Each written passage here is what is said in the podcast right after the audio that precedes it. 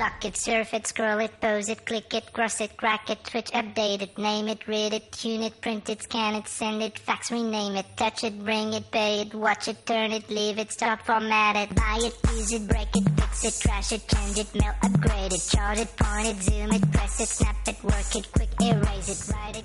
También está Julen, tecnológicamente hablando, quiero decir. ¿eh? Parece que estamos hablando aquí en Hoy está, venga, unos y ceros. Venga a tratar de eh, sonsacarme a mí el, el tema sintonías, no sé. No, no, no, eh, eh, a prueba, a examen te vuelvo a poner en un ratito. Ahora de momento no, ¿eh? Ahora de momento pues, no. pues menos mal porque me habría pillado. Vamos a volver a centrar nuestra atención en la zona Open Gune de esta edición número 26 de la Euskal Encounter porque es el espacio en el que vamos a poder disfrutar de las experiencias de hiperrealidad de las que os venimos hablando. ¿eh?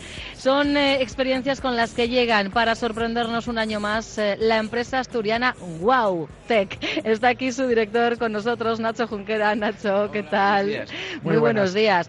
Eh, yo recuerdo una conversación hace un tiempito con, con Nacho, además fue vía telefónica, hoy tenemos la posibilidad del tú a tú y le decía, eh, entiendo perfectamente el nombre de la empresa, porque yo creo que lo de wow es lo que todo Perseguimos el guau de la gente cuando participa. sí, Totalmente, claro. ¿no? O Sí, sea, sí, que, sí. que todo está pensado, aquí está todo hilado, Nacho. Ahí está. Y van a sonar a muchos wows en bueno, esta edición eso, 26. Eso, eso esperamos. Traemos una versión nueva de la experiencia que habíamos presentado el año pasado, Metacity, Ajá. donde hay muchos cambios y también presentamos otra nueva actividad que se llama Metavis, que es también otra pequeña experiencia de hiperrealidad eh, que contrasta totalmente con lo que era Metacity. Yo casi os animaría a probar A luego probar. por allí para conocerlo porque es difícil explicar. Julen Ya ya, nos, ya tiene tantas cosas apuntadas en la lista que no sé si vas a tener Bueno, margen. ya- Te quedas aquí hasta el domingo ya. A mí hoy todo el mundo me quiere liar a que haga cosas, a que no, no. experimente. Pero es que esto es, esta es la, la- la experiencia entre las experiencias, Sí, Nacho. merece la pena el, el experimentar este tipo de, de actividades porque mezclamos elementos físicos reales con elementos virtuales, todo ello en un escenario grande por donde el participante va caminando, saltando, eh, realizando acciones y prescindimos del uso de mandos. Todo lo que hay que hacer lo haces tú con tu propio cuerpo. O sea, un Eh, ejercicio físico brutal. Sí, bastante, bastante. Y, y sobre todo eh, prescindimos de, de un personaje que sea el protagonista del juego. El protagonista eres tú. Y tú eres quien vive la propia experiencia. O sea, que si hay que Ay. el subirse a una plataforma, eres tú el que se sube a la plataforma. Yo le ponía... Eres tú y la plataforma existe, Existe físicamente. tal cual. Y tienes que hacer equilibrio, no vayas a caer. Ajá, yo es que le ponía a Julen, sin más se me ocurría el ejemplo de, de- de Mario Bros. Digo, ¿tú te acuerdas a Sí. Mario, no? Corriendo ahí entre plataformas y saltando para dar con Sí, su cabecita sí. en el ladrillito. Pues Todo así. esto, pero siendo, Siendo tú, nosotros siendo tú eh, el, el que objeto salta, del el juego. que le da el ladrillo, el que se hace gigante y... Pero bueno, ¿cuán- sí. cuánto es- ¿de cuánto espacio disponéis para montar todo esto? Bueno, eh, Metavis ocupa unos 25 o 30 metros cuadrados y Metacity unos 50 55 más o menos. Ocupan bastante. Uf, Claro. eh, eh, ahí tienes, cuando nos estaban diciendo hace no demasiado tiempo, pues cosas como esa, que vamos a ser protagonistas Mm. de eh, nuestro propio videojuego, y decías, "Buah, hasta que esto llegue, y mira tú. Ya ves. Sí, porque claro, eh, es que eh, de realidad virtual yo creo que ya hemos oído hablar mucho. De hecho, hemos eh, recordado antes que en la zona de hardware tenemos ah, pues unas 20 gafas de realidad virtual para imbuirte en diferentes eh, escenarios. en- Pero Eso claro, es. lo que vosotros proponéis es un paso más, Sí, más allá. Es una cambia- mezcla al final. Es, es una mezcla, bueno, es utilizar la tecnología de la realidad virtual, pero mezclando elementos físicos y, y- y Ujú. un espacio grande en el que tú tienes pues que deambular y, y ejecutar la acción. Entonces cambia mucho. Eh, a día de hoy la mayoría de aplicaciones que hay en realidad virtual eh, consisten en estar estático en un sitio e ir desplazándote Sí. a través de un teletransporte que tienes y bueno, a mí personalmente eso no me genera mucha inmersión porque el aparecer y desaparecer de los sitios aleatoriamente pues no en cambio cuando eres tú el que se mueve cambia totalmente ya el hecho de, de que tu sistema motor perciba que, que te estás moviendo ya que Ujú. el cerebro lo, lo asume de una manera diferente ¿Para todos los públicos, Nacho? O- Depende, depende. Metavis lo podemos poner a públicos de a partir de 12, 13 años Ujú. y Metacity a partir de 18. Perfecto. Eh, a mí todo esto también lo que me da mm, eh, que pensar es que en esto, en este campo, eh, eh, aquello de, bueno, ya está todo inventado, puedes hacer mejoras chiquititas, de eso absolutamente nada. O sea, mm, nada, aquí esto está todo por inventar. Es que es una revolución, eh, pues si hablamos de una cita como esta, de año a año. Sí. sí, porque los sistemas van evolucionando cada seis, ocho meses y bueno, necesitamos ordenadores muy potentes, ir renovando todos los equipos de posicionamiento, las gafas y lo que hace un año era novedad, hoy ya está empezando a ser obsoleto. Claro. Entonces, bueno, hay que estar muy al día con todo ello. Bueno, pues estáis en la zona de Open Gunea. Eso es. O sea que jueves, viernes y sábado. Eh, tenemos muchas invitaciones cursadas. Eh, algo vamos a tener que cumplir, ¿eh, Julen? Algo. Bueno, días no podemos quedar mal, no podemos quedar mal. Que, se, que, se, nota, hay que dejar el pabellón alto, ¿eh? que los profesionales de Onda Vasca... Vamos a veniros a Asturias algún día y ahí os podemos enseñar eh, mira, mira tú, esa idea ya me ha gustado ¿Eh? más. Mira que yo el sábado estuve en Gijón, pero fui para otra cosa, Nacho, nada que ver con la hiperrealidad. Pues bueno, si vi una hiperrealidad diferente... Sí, yo les contara. Hiperrealidad alternativa. No, no queremos No, no, bueno, viajé a los 90, pero es que además esto me viene muy bien, lo del viaje a los 90 ah, que yo viví. Ya sé dónde has estado. Ahí, ahí. Ya, sé dónde has estado. Vale, no decimos nada hasta ahí podemos ver. Pero es que enseguida vamos a viajar en el tiempo, incluso más atrás ¿eh? de la década de los 90. Más, vamos más a, lo mío. Más, más al Spectrum. Eh. vamos a ir de lo más moderno, ¿eh? esto que hemos llamado hiperrealidad con Nacho, a lo más clásico. Será enseguida, Nacho, a disfrutar mucho de una nueva visita, una nueva experiencia más en la Euskal Encounter. Muy bien, muchas gracias. gracias.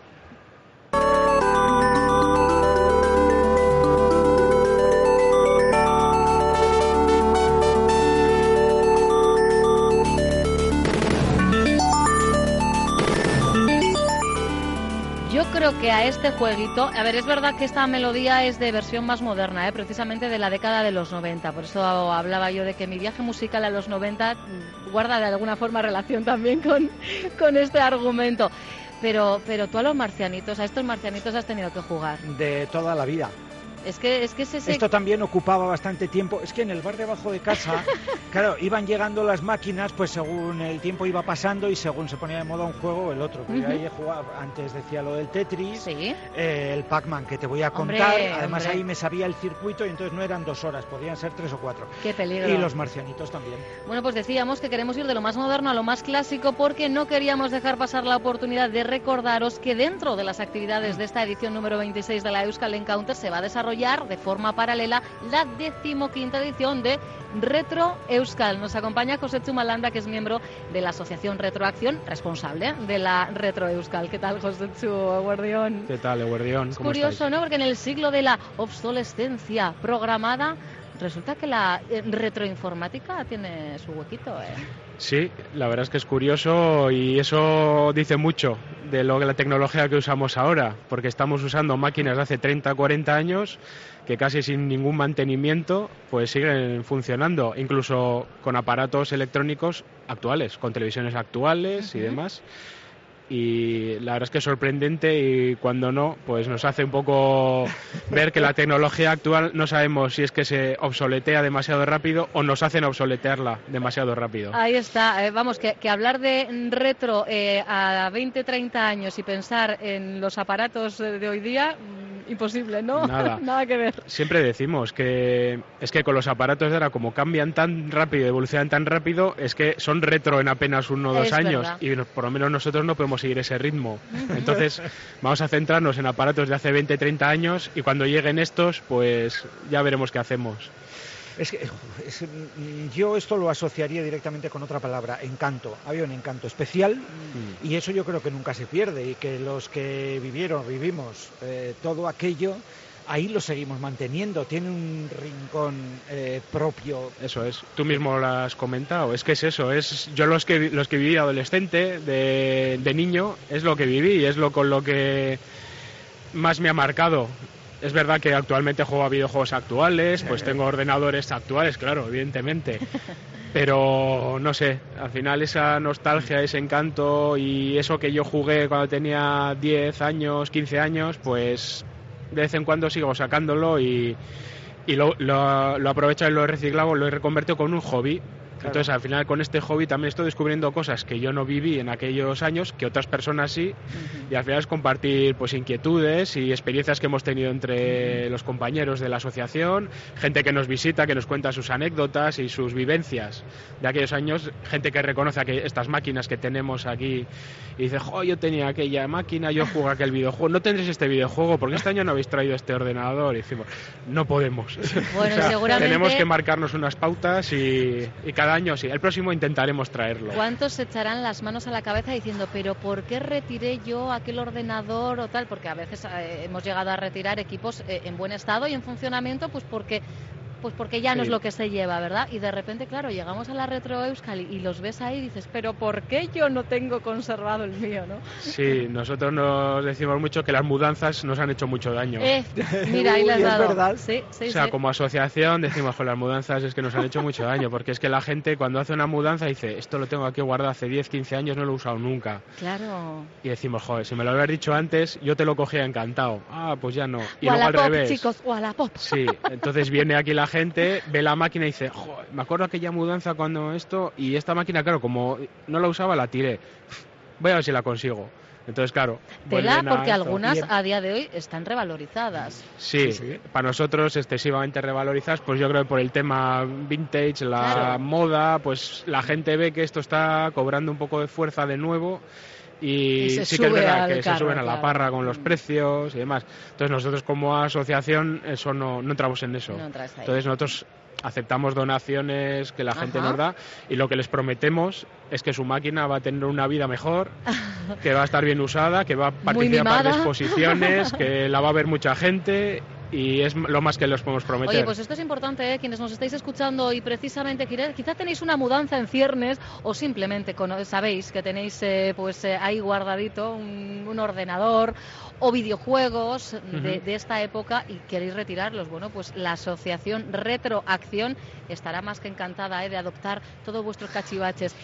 Hemos mencionado, bueno, sonaba la musiquita y le preguntaba yo a Julen por los marcianitos, y es que se cumplen 40 años eh, del lanzamiento de Space Invaders, y este va a ser el juego que os dé a su vez, eh, valga la redundancia, juego en esta decimoquinta edición. Sí, eh, lo, lo hemos elegido como temática principal de nuestro evento de este año, que ya son 15 ediciones, pues porque este juego ha tenido una relevancia absoluta en, el- en la historia del videojuego y bueno, al final también el de la informática y de la tecnología en general, porque es raro no ver algún aparato electrónico o algún ordenador nuevo que no tenga un Space Invader o algo, un videojuego parecido a Space Invaders.